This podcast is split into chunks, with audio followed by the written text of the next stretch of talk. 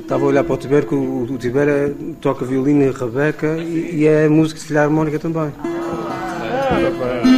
Sabia disso. Também mais na É verdade. À volta de uma pequena mesa, no bar do auditório do Ramo Grande, na Praia da Vitória, um velho viking do rock progressivo dos anos 70 toca viola da terra para deleite do pequeno grupo de escritores chegados do continente. Luís Betancourt, bisneto de mestre Mendes Enes, fundador da primeira banda da Graciosa, é um gênio nascido numa família famosa de músicos. Joel Neto escreve sobre ele, a páginas 207, do poderoso fresco a que chamou A Vida no Campo por causa dos solos de flauta que ele acrescenta aos tormentos da voz de Carlos Medeiros, a quem Joel chama profeta das trevas, cavernoso e belo. Luís ainda não sabe que está a desenhar a bagacina de sons para uma viagem por dentro de um livro. Continua, pois, a afinar a viola da terra, enquanto alguém observa que também o Nemésio tinha devaneios de tocador. Eu cheguei a tocar, eu cheguei a tocar com o Nésio em Muse. Tocava mal para caraça. Era isso e depois andava de água aí na praia, armado em, parecia um saco de batatas em cima de um cavalo. Coisa... Dos dedos de Luís Betancourt vai saindo uma velha canção de aconchego. Isso é uma canção de embalar que a minha mãe nos cantava. Foi a canção que nós cantámos para ela quando desligámos a máquina, quando ela faleceu nos Estados Unidos. Hoje em, hoje em dia temos um problema com o Tribunal Americano, porque ainda sabe se morreu desligada a máquina ou cantamos desafinados, mas de qualquer forma deve ter sido a segunda. De certeza. Que ainda. A essa hora, ali a dois passos, numa sala do Hotel Praia Marina, a anfitriã, Maria João, começa a preparar as mesas para as jogadoras de canasta. Já estão as cartas em cima das mesas que as empregadas do hotel deixam tudo preparado. Quando chegam, há uma folha que é feita aqui no hotel, que já foi entregue o número de pessoas que vinham e elas agora vão procurar essa folha, qual é a sua mesa ou qual é o seu número. Começam a ocupar as mesas por volta das sete e meia da tarde, como se tivessem saído de uma das páginas da vida no campo, aquela onde o autor se lhes refere como uma nota de urbanidade num lugar que o tempo abandonou. Por volta da meia-noite estarão despachadas. Ah, ah. Da manhã, três. Tem hora de começar, mas nunca se sabe que horas acaba. Às vezes ouve-se uma observação, um tilintar de colherinhas, anota Joel, na página 61. E truques. E manhas. Há uns truquezitos, mas eh, a abertura já 120. Ela joga um 10 e eu jogo um 10. Ela joga uma quadra e eu jogo uma quadra. Estou a pedir ao meu parceiro abertura, estou-lhe a pedir para ele me abrir. Mas nem toda a gente faz assim. Uma das frequentadoras assíduas dos jogos de canasta, Elia Toste, 80 anos, foi também uma famosa jogadora de golfe da ilha. Ganhei muitos troféus porque nunca fui uma grande jogadora, o meu handicap era alto. Mas as outras talvez jogavam pior do que eu, não sei. Eu era certinha, era no green, né, que era... Um dia que em nove buracos e fiz 11 putts. Nunca mais me esqueço disto. Agora os olhos de Joel começam a brilhar muito. Talvez o pensamento se lhe escape para o campo do Clube de Golfe da Terceira, com os seus magníficos renques de hortênsias e azálias ali tão perto. Num livro como este, que podemos ir folheando aleatoriamente, não há hoje nem amanhã. Passaram-se dias inteiros sem se poder cozinhar, nem tão pouco mal assar nossas comidas, nossas comidas. Ainda que, a páginas 50, ele escreva Amanhã vamos ao Tichoa. Sobre a serreta ter-se-á abatido um nevoeiro espesso e a silhueta da graciosa, além da neblina e da noite, só a poderemos adivinhar. E assim estamos. A nostalgia de Elia Toste convida a que antecipemos as tacadas de Joel com Paulo, o carteiro que é o melhor jogador de golfe da ilha. Até porque o Tichoa, onde se apresenta o melhor prato de feijão português, está anunciado para amanhã. Amanhã vamos ao Tichoa. E eu escrevo o texto já hoje porque nunca sei se me vou querer vir embora. Insiste Joel, na página 51. Mas já estão todos a entrar para a carrinha. Não desassosseguemos os escritores que vieram do continente. Ah, boa! Olha, olha. Delisa já nos aconchega com alcatra de palavras. O que nós chamamos de alcatra é o prato mais tradicional. Isto é feito num recipiente de barro, o barro é mesmo de cá e é feito cá, que nós chamamos de alguidaz. A origem da alcatra é de carne de vaca, não especificamente a parte da alcatra da vaca, mas sim de carne de vaca. Tichoa era o antigo dono da casa. Há meio século fez-se ao mundo. Andou pela Argentina e pelos Estados Unidos, mas as coisas não correram bem e teve de voltar. Ele, quando voltou para cá, ele uh, não falava nem bem português, nem espanhol, nem inglês. Ele mostrava todas as línguas. E então eles iam muitas vezes Shoa. E então começaram a tratar o tio Shoa. O tio, como a gente trata o tio José, o tio Manuel. E Shoa, eles iam muitas vezes Shoa. Mas o Shoa vem do short, vem do americano. Outras refeições nos esperam. À mesa me hão de contar o que é a comida de dentro, o que são as batatas de cedo, o que é o cortumo, não mais do que duas borrinhas de tomate, cultura em que o pai de Joel atingiu sucessos que entraram para o folclore da Terra Chã.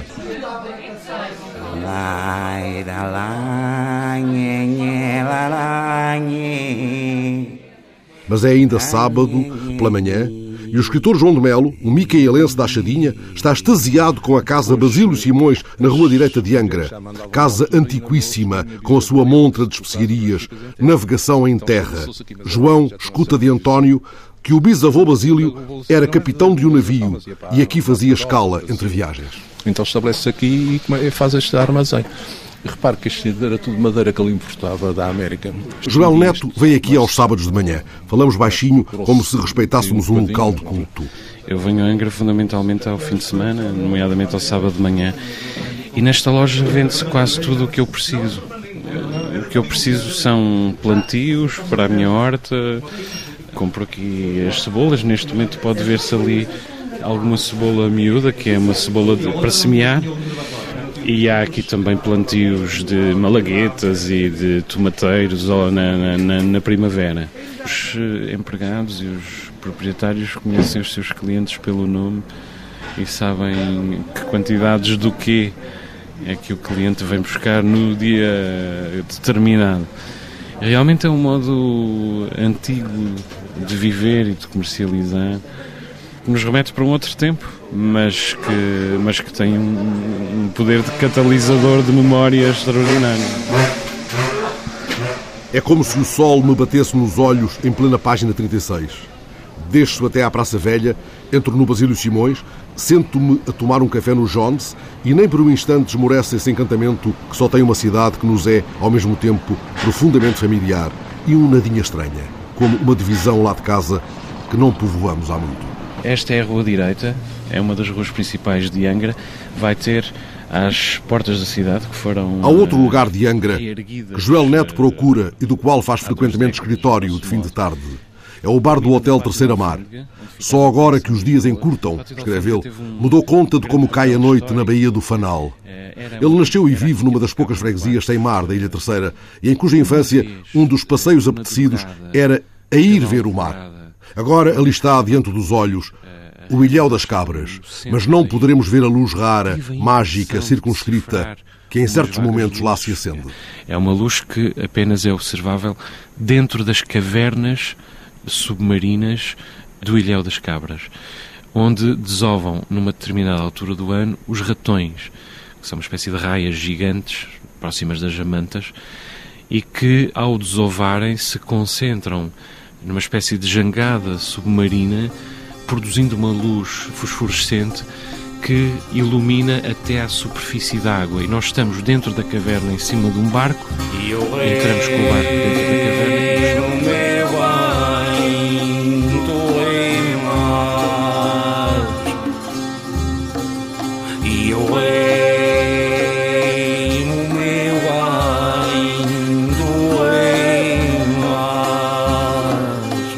Ilhéu das Cabras, uma sombra crescendo na Baía do Fanal.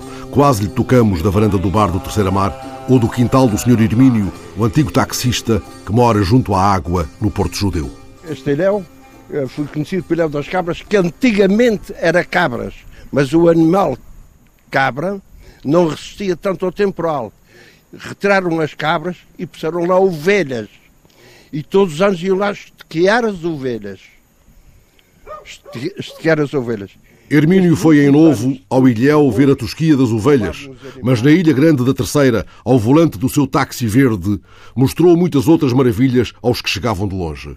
Mandava-os entrar para o carro e dizia entrem para a viatura, esta casa é sua. E depois levava aos pontos fulcrais, levava ao Monte Brasil, e depois explicava uh, a nossa cidade, tal, tal, tal, tal. Angra vem da palavra de Angra, tem o feitio de, Angra de navio, carria, para segurar a embarcação. Angra vem de âncora, do feitio da Bahia. Tantas voltas ao volante do táxi, verde como a casa de Hermínio, a casa com dois leões de pedra a guardar a porta. O Sporting, para mim, quando aquela equipa entra em campo, o capitão da equipa entra em campo, ou mesmo ser Cristo a vir do céu a dar hóstia sagrada, nem o Papa, que é um ser humano como nós somos, eu sou católico e acredito com fé, papas, bispos, etc, etc. Mas um assentimento na minha alma é uma, quando aquele capitão de equipa entra dentro da relva, é mesmo que ser o Cristo a dar a hóstia sagrada. A inquebrantável fé de Hermínio, a quem os turistas fotografavam o táxi VIP verde, carro mais estimado não houve em toda a Ilha Terceira. Eu não ia para a cama sem lavar meu carro todos os dias, ia passar a ferro. É por dentro, é por fora, é, é os para-choques, é as palas, é as jantes, é por dentro com os líquidos, é o teto de 15 em 15 dias a nossa respiração da cabeça fica ali no teto, fica, fica teto. tem que ser tratado. E também há uma coisa dentro do táxi.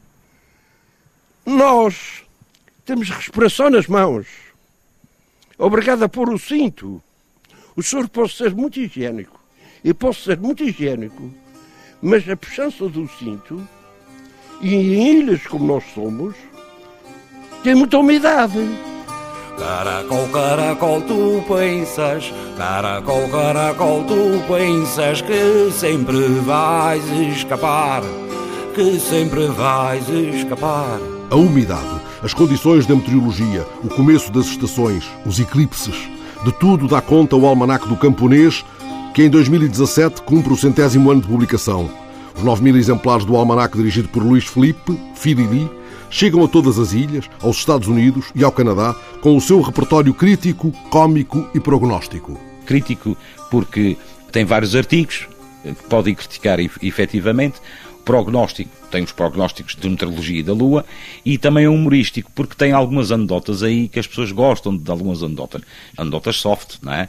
Gostam de soft. Vamos lá ver aqui. Tem aqui, se eu consigo ver sem óculos, pá. Duas amigas encontram-se uh, na rua e uma vira-se para a outra e diz assim: Oh, querida, há que tempos que eu não te vejo. E a segunda responde: Sabes, eh, é que eu tive 15 dias em coma. A segunda amiga vira-se para ela e diz assim: Tiveste em coma, sorte a tua que meu marido nunca me leva para lado nenhum. E quanto a eclipses, o Almanac Camponês garante que haverá quatro em 2017. O primeiro já a 10, 11 de fevereiro, será um eclipse penumbral da Lua. Eu ponho os eclipses, embora a maior parte deles ninguém os vê. Sabe, ninguém os vê. São pessoas que estejam muito atentas, mas como isto é uma tradição de muitos anos, sempre puseram o meu avô, não sei o quê, o meu bisavô, os eclipses, e eu também achei que devia preencher os eclipses não vai haver um, uma pessoa que, que olhe para o céu e diz, oh, quero ver se realmente há o eclipse ou não há. Antes do primeiro eclipse, já os cagarros terão partido para as jangadas dos mares do Atlântico Sul, procurando os pais. Uma cria de cagarro tem 10% de hipóteses de sobrevivência. O mais provável, escreve Joel Neto na Vida no Campo, é que não seja capaz de voar, que não entenda as estrelas, que as confunda com as casas e os carros. Talvez se estatele contra um poste de eletricidade, talvez seja apanhada pela hélice de um avião. O ator Helder Xavier chega, entretanto, a uma escola de Angra, numa ação da campanha SOS Cagarro. Vai falar de cagarros que, no livro do Joel, choram como crianças possuídas. Na realidade, junto aos ninhos, os cantos, depois do nascimento da cria, é exatamente isso. Quando são os adultos, é mais um, um de rã e, ou gato jamear, que há pessoas que fazem essas comparações. Antigamente, à noite que se ouvia cantar, julgavam que eram uh, os castigos de, de Deus. Há uma algazarra de crianças desde o pátio até ao interior da sala de aula. E subitamente faz-se silêncio quando o ator apaga as luzes e começa a projetar imagens de cagarros. Bom dia, está tudo bem? Está tudo ok? Vocês ainda se lembram para que era esta caixinha? Sim! Exatamente. Este ano não apareceu nenhum ainda aqui na escola? Não. Vocês lembram-se, o ano passado... E o ator começa a explicar a vida do cagarro. Então, lembram-se que o cagarro é uma ave que reside aqui nos Açores. Ou é uma ave migra... Uma ave migratória. Primeiro, ela é uma ave marinha, não é? Vive a maior parte do seu tempo de vida no mar. Mas é uma ave migratória. Ela só vem à Terra para nidificar. E alguém sabe-me dizer o que é que quer dizer nidificar? Diz lá, meu amigo. Olha, muito bem. Pôr ovos é parte da nidificação. E então, vocês sabem que elas só aparecem cá para aí fim do mês de fevereiro, março, é que começamos a ouvir el- elas a vocalizar, a cantar. Aquele som que vocês sabem fazer muito bem. Vamos lá ver. Exatamente. A vida no campo, página 101. O que nos distingue dos cagarros é tudo aquilo que construímos de humano. O que nos aproxima é aquilo que conservamos de social. Os cagarros vivem muito tempo, às vezes mais do que as pessoas. Cada um faça a sua própria matemática. Haverá sempre o que aprender com eles. Estava eu nas minhas terrazais Jesus muito bem descansadinho Quando me veio a notícia ai Jesus que meu pai tinha morrido Minha mãe por nascer Peguei nos bois às costas ai Jesus e o arado a correr Tanto se pode aprender num livro e numa ilha. Sobre a importância da assa-flor ou sobre a batata da terra, que se dá com qualquer lua. Tanto se pode aprender com João Caravelha, que volta e meia toca ao portão de Joel com um exemplar do arquipélago para assinar. Regressa dos pastos e põe-se a ler. É um dos tantos nomes deste livro, tal como o Roberto da Venda, que não acredita no cinema, ou o Manuel Jorge, cujo rosto bondoso não cheguei a ver senão na página 161. Mas vi o rosto de Zélia, que adivinha os mortos pelo toque do sino. Eu ouço o sino tocar, começo a estar sentido e digo assim: ah, isto é mulher, ah, pronto, duas badaladas é mulher. Ah, é três, isto é homem, quem será o que morreu? Se, às vezes a gente sabe que está uma pessoa malzinha, será a senhora Maria que me faleceu? Será o senhor Francisco? Assim, a gente nunca sabe. A última vez que o sino tocou afinados, deu só duas badaladas. São outras as notícias que traz Emanuel, o carteiro de Joel. Lá vem ele, o carteiro que gosta de livros.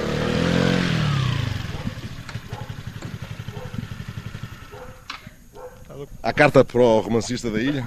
Hoje eu trago mais um livro. E ele já deve ter uma biblioteca enorme atendendo ao montante de livros que eu já lhe entreguei. O carteiro que gosta de ler. Sentirá ele desconforto ao levar tantos livros para outro? Não, eh, até me sinto satisfeito por contribuir para o engrandecimento da, da biblioteca dele. Uma relação de muita estima recíproca. É, muita estima recíproca. Ao contrário da relação do carteiro Pablo Neruda, que é uma relação fictícia, a da nossa é real. E se um dia chamarem a Emanuel o carteiro de Joel Neto? Olha, eu terei um, um eh, grande orgulho por eh, ter sido carteiro de uma pessoa digna. Emanuel, o carteiro que tantas vezes cita Borges, gosta muito de poetas. Mas o livro que mais eh, me marcou foi Os Teus, de Soeiro Pereira Gomes. É um livro com o qual me identifico imenso porque me faz lembrar várias nuances da minha infância. O carteiro da Terra Chã, homem dado à leitura, terá ele um gosto particular por livros de correspondência ou por aqueles que revelem vidas semelhantes à sua? Olha, li o eh, Miguel Sostrogoff, que é, é um, um exemplo bastante feliz, porque era o carteiro do Czar. Emanuel, ele trouxe na motoreta talvez meia biblioteca de Joel Neto na Terra Chã. E tenciono continuar a, a trazer. É sinal que ele vai continuar a enriquecer a biblioteca e que nós nos vamos continuar a, a encontrar e a mandar as nossas bocas. Eu estava aqui a ouvir o Emanuel e estava a sentir-me ainda mais pequeno, na- porque a questão é esta: é muito fácil ser escritor nos Açores, é muito fácil escrever um diário na Terceira e, em particular, na Terra Chã, porque realmente todas as pessoas com quem, quem nós tropeçamos têm uma riqueza e um mundo oculto. O único trabalho é estar aberto a perceber que existe esse mundo para lá do olhar das pessoas. Às vezes ele, há apenas um pequeno sinal da existência dele e é preciso estar atento a esse sinal. E o Manuel é, é realmente uma pessoa muito, muito especial e, muito, muito terna. Palavras corteses de um escritor para o seu carteiro, e lá vai ele. Amanhã virá de novo por volta das 11 e dará, como sempre, um arranque à scooter entre a casa do Sr. Jorge e a de Joel.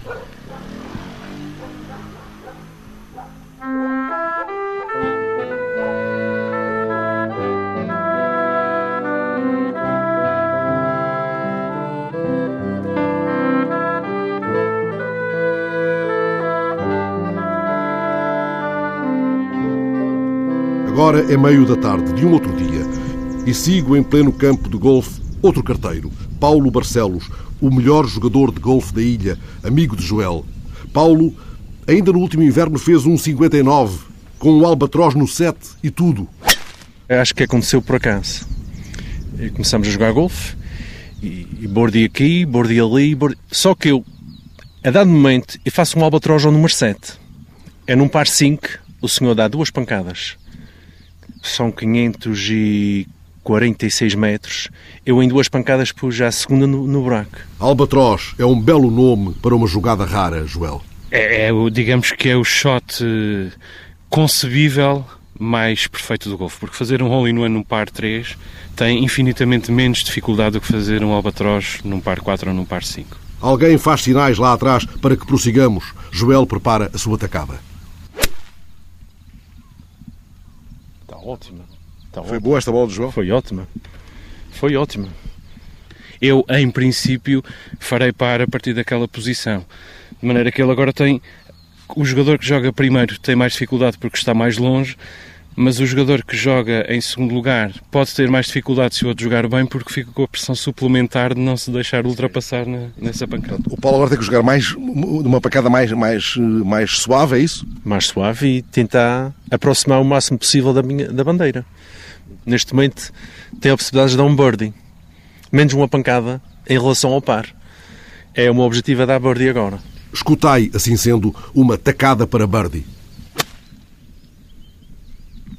Grande shot. Foi uma boa pancada, embora tenha feito ali um bocadinho de backspin. Joel aproveita para dar uma tacada no preconceito. Há desportos muito mais elitistas do que o golfe. Eu diria, por exemplo, o ténis, o rugby ou os desportos eh, hípicos são muito mais elitistas do que o golfe. Além de que o golfe foi inventado por pobres e avocado pelos ricos. Eh, Foi inventado por camponeses, por pastores eh, escoceses e depois os ricos chamaram assim o jogo. O futebol é o contrário, por exemplo. O futebol foi inventado nos colégios ricos ingleses e depois transformou-se no jogo dos pobres. Na terceira, o golfe é uma modalidade fundamentalmente de pobres, porque são os antigos caddies ao serviço dos norte-americanos que mantiveram viva a tradição do golfe E afinal, aquele vulto que gesticular atrás de nós e que agora se aproxima é o pai de Paulo Barcelos. Já terão jogado entre si alguma vez? Muitas vezes, responde Paulo. O pai ganhou-lhe quando ele era ainda um jogador incipiente. Eu aprendi a jogar golfe num cerrado. Isto aqui há tempos havia muitos caddies. Caddies esses que moravam ali perto de minha casa. E ah, eles vinham para o golfe como caddies e ah, roubavam às vezes as bolas, que é aquelas bolas que o senhor está a ver, roubavam e cada um tinha o seu ataque. E viam-os a bater bolas, bolas. Mas o meu pai tinha sido caddy nos anos... Eu não sei qual é a idade que ele começou. O pai, quando é que começou a, jogar, a, a ser caddy, lembra-se? 1957. Desculpe lá que eu é que fui a causa deste atraso. Não, não, eu, eu- eu também não posso estar ali muito tempo. E via-os a bater bolas. Às vezes eles iam-se embora e deixavam ficar as bolas nos cerrados. O meu pai trabalhava na base. E nos anos 80 não era todas as pessoas que tinham a possibilidade de comprar ataques. E o meu pai, como trabalhava na base, arranjou-me um taque. E então eu, como via os outros a bater as bolas, eu ajuntava as bolas e ia para os ratos também bater. E aprendi a jogar golfe. Foi a partir desta altura. Vim como caddy, porque o meu pai tinha sido caddy e trouxe-me para aqui, e a partir daí comecei a jogar golfe. E ele fez só por minha causa, que eu comecei a gostar muito desse jogo.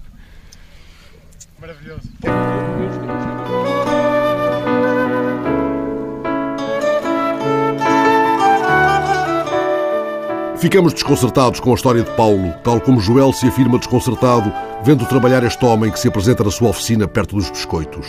Eu nasci nas Quatro Ribeiras, freguesia ao lado. O meu pai fazia os cestos para as uvas aqui para os biscoitos. Quando isto era do lado de vinhas e arrancaram as vinhas, deixou-se fazer os cestos. José dos Cestos evoca os dias antigos em que os biscoitos eram um mar de vinhedos. Com os caminhões uvas, tudo carregados em que consumia cestos, partia neles, que era um luxo, e a gente trabalhava todo o ano da adega em adega, que ainda tínhamos oficina. A gente fazia os cestos da adega em adega, isto praticamente era tudo adegas. Tem 67 anos, começou aos 6, conheceu os dias gloriosos de uma arte, entretanto estagnada. Fazia cestos ali embaixo numa casa que morei antes de fazer esta, e tinham os cestos ao sol, cá fora, e os americanos paravam com uma revista qualquer e diziam "Eh, sabes fazer esta peça?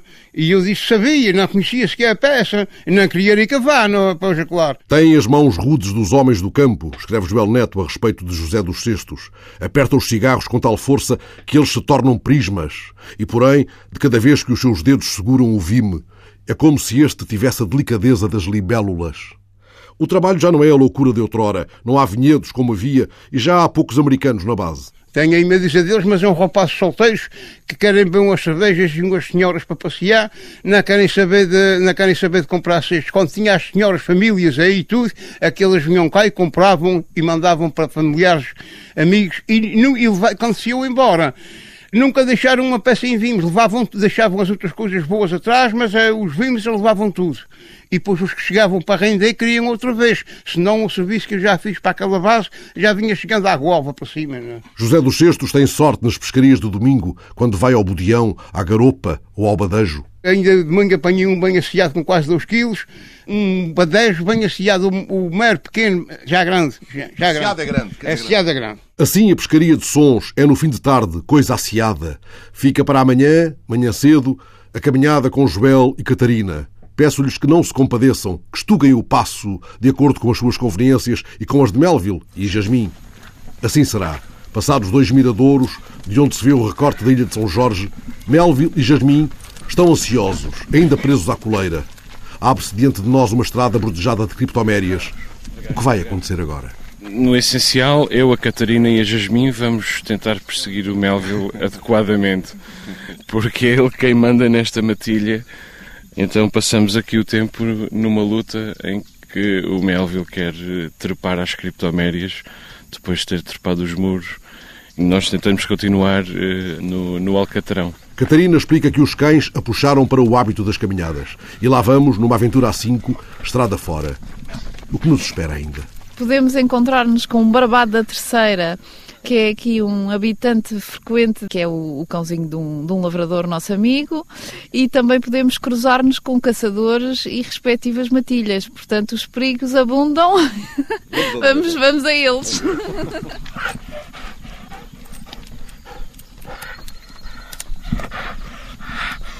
Pelas oito da manhã começamos a subir a canada da serra. Às vezes o céu acorda desanuviado, outras como que presta a desabar. Esta paisagem ah, muda à sombra, ou seja, na própria sombra das criptomérias a paisagem muda, muda nos líquenes, muda nos musgos. Os musgos a partir desta fase começam a acentuar-se muito significativamente e a espalhar-se pelo, pelo mato aqui à volta e cria verdadeiros mantos de verde belíssimos. E é possível é possível assistir à, à renovação E antes mesmo de chegarmos às charolesas do Zé Maria da Adega, há dois cerrados com aberdines e red angus dispostas como que num xadrez. Muito pretas umas, vermelhíssimas as outras. Quase todos os dias estão ali. Pastam numa serenidade conformada, até feliz. Só tu é que estás a perturbar o som dos passarinhos,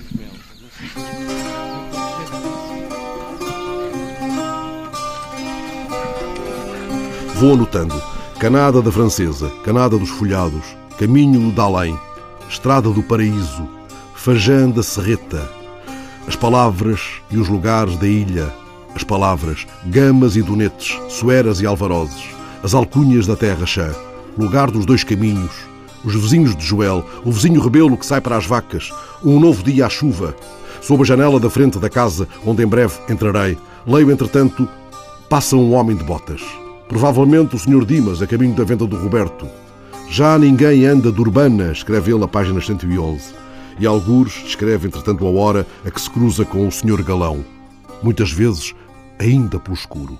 Escuro, escuro não vá, já quando ele vem para baixo já é que vai para cima. Mas eh, quando é de manhã, quando é 5 horas, 5 e meia, vou para o mato ordenhar e depois vem para baixo. Estou aí a tratar os bezerros quando ele vai fazer a caminhada por caminho assim. Galão não acha estranho. Agora já muita gente faz essas caminhadas. E cá não é preciso fazer caminhadas, quem faz as caminhadas mesmo para cair. Eu faço às vezes caminhadas duas horas e meia, três horas, conforme a hora das vacas vão para o mato. É uma viagem grande. Faz 60 anos em fevereiro. Explica que não é um homem velho, antes um homem usado. Que ele e a mulher são muito castigados pelo trabalho. A gente chegámos a charruar 50 alqueires de campo, por dia. A gente uh, levava uns dias a charruar uh, com os bous, que ainda tem bous já mandante aí. Você ainda charrua? Já não? Eu ainda charrou. Já é pouco, mas eu ainda charrou, charrou às vezes 10, 15 alqueiros com fome. E Galão é nome ou alcunha da Terra Chã? É um apelido. Tinha um meu tio, que eu chamava Francisco Tiaço, e o meu pai era mau galão, e eram os meus. Uh, e aqui foi por causa de um tio meu a moços. Uh, um tio meu a moços chegava um, um café, ou me arranja-me um galão. E, uh, e ficou por galão. Até já o meu filho mais velho, hoje um gajo se chamaram Francisco, e diz, oh, oh chega lá. E entretanto chega o Sr. Dimas, por quem esperávamos na venda do Américo. Até há pouco tempo era o único que ainda andava de carroça. Joel Neto conta na vida no campo que Dimas é o primeiro a passar aqui à janela da Casa dos Dois Caminhos. Isso é um vício de andar de manhã. É um vício? É um vício. Porque uh, a minha vida foi por conta dos outros, que eu nunca trabalhei por minha conta. Foi por conta dos outros.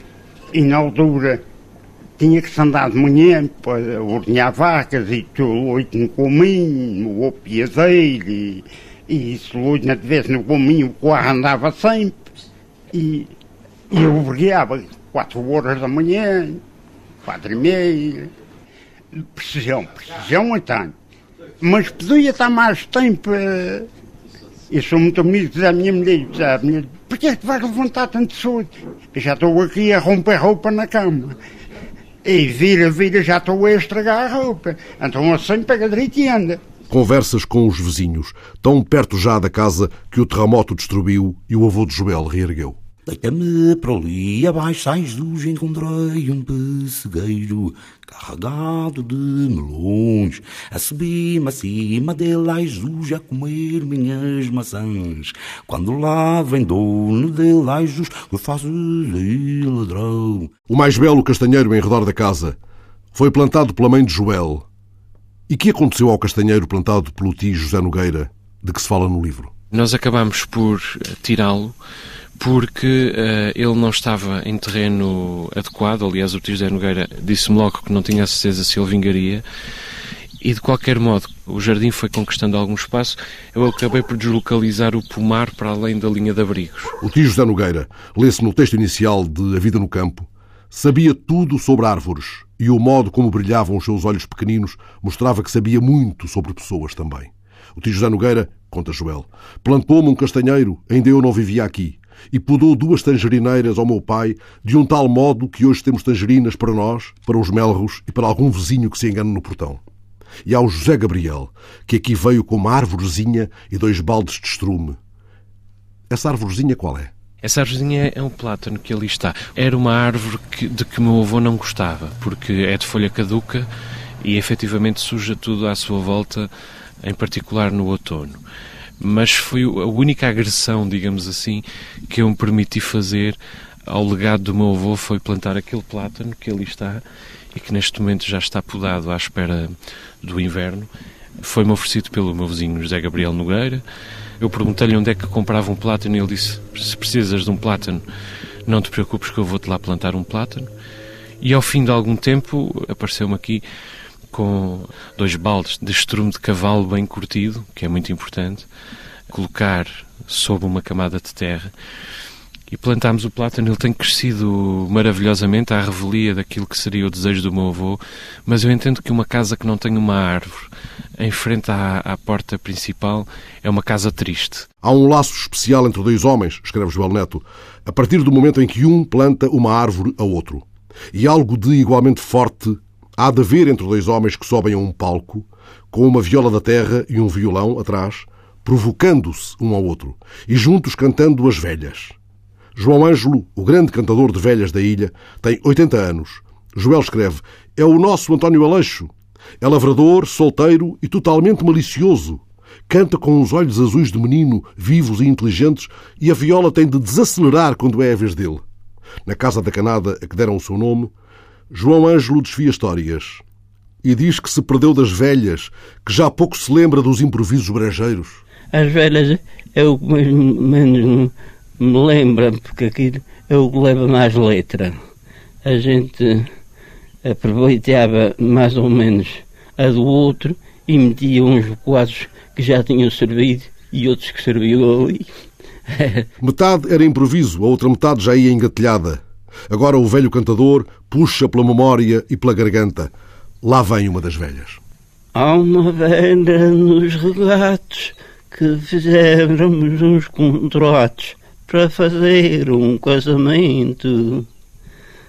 E antes de se casar já estava a preparar para fazer movimento.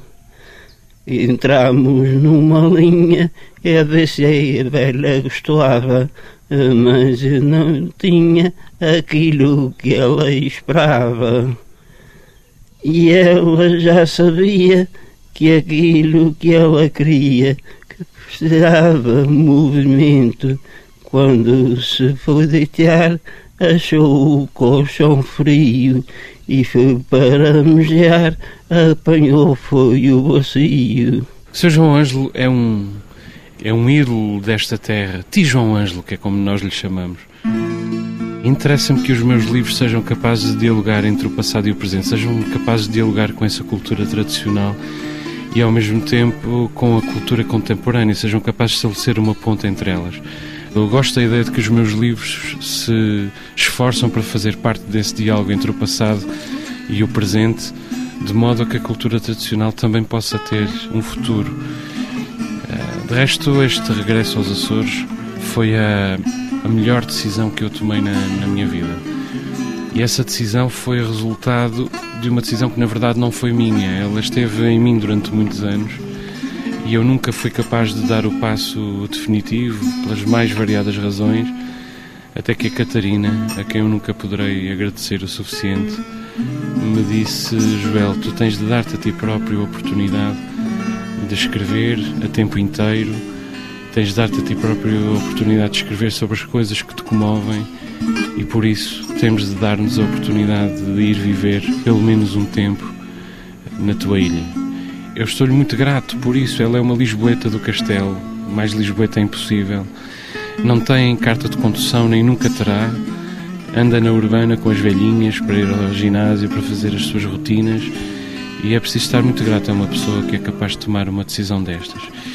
E às vezes eu olho para o velho Joel, o Joel de Lisboa, o Joel mais cínico, mais urgente de corresponder aos cânones urbanos, em que às vezes a inteligência se confunde com o cinismo. Não é que eu o deplore, não o deplore, fez parte da minha formação, faz parte do meu, do meu percurso, mas realmente acho que ele está muito longe daquilo que eu verdadeiramente sou. E aqui o que eu sou é sobretudo feliz, e não tenho medo de usar essa palavra. Sou feliz.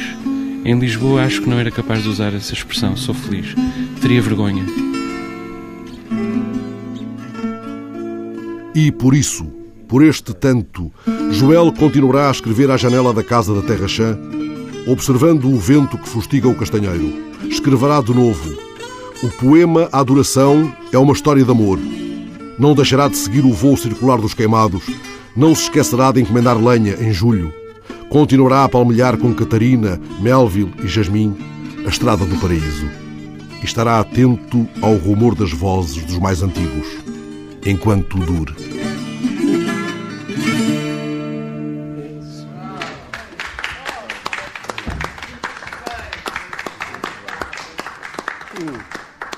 Isso é uma canção de embalar, agora acordaram a criança. Alô? Acabou.